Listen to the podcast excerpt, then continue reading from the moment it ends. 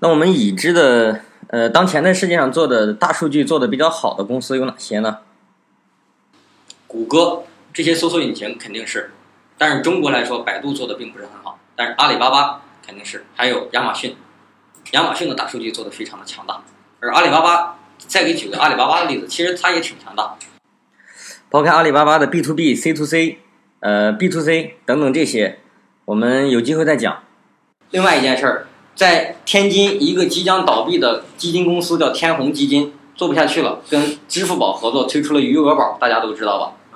余额宝的一度增长率达到了六千亿，余额宝里面资产资金池达到了六千个亿，成为全世界最大的基金公司。当然，余额宝现在不断的下滑，但是它有了这个之后，是不是有钱了？有了钱干嘛呢？你投资投资给谁？假如说你有钱，咱们有这么多人，你挑吧，你投资给谁？你什么信息也没有，你投资不出去，你不知道谁会这个投资完了就是成为坏账，或者他给你贷款了之后就还不起了。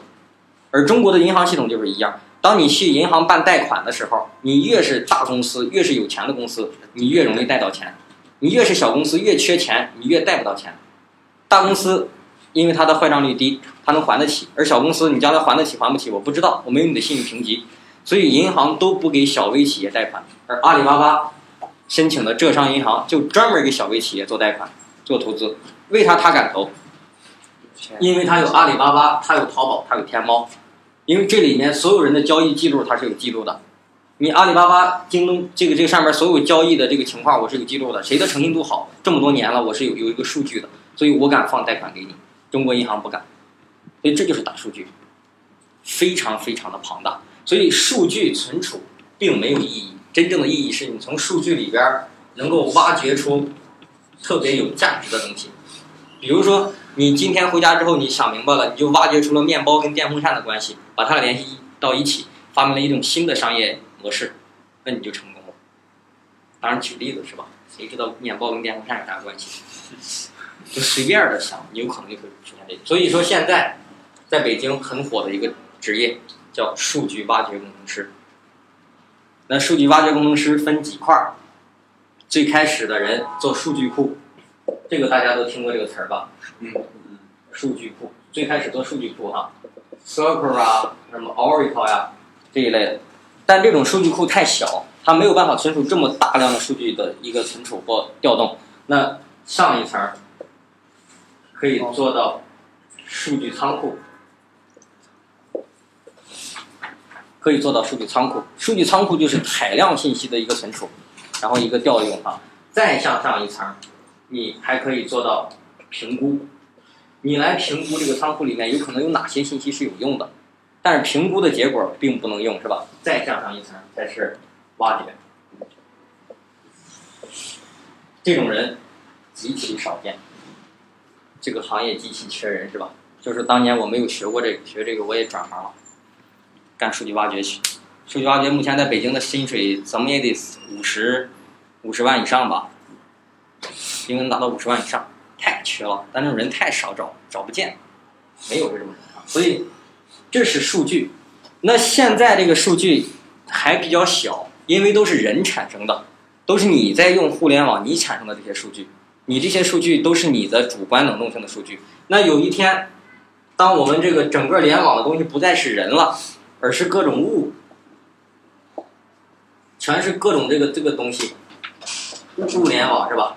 再给大家举个物联网的例子，南方电网在一九九八年洪水的时候，好多那个供电所、供电站就瘫掉了，就完蛋了。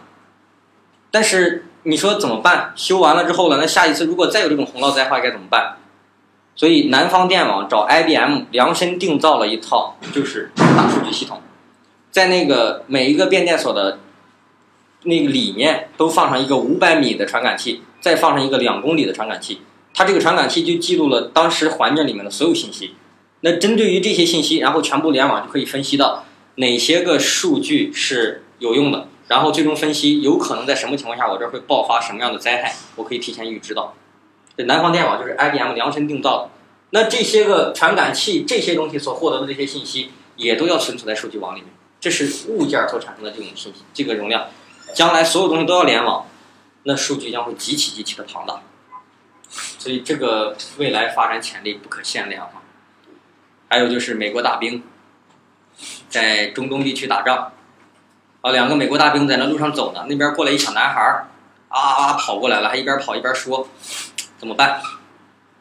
你说这两个美国大兵怎么办？这两个这个小孩是友好的还是不友好的呢？他听不懂。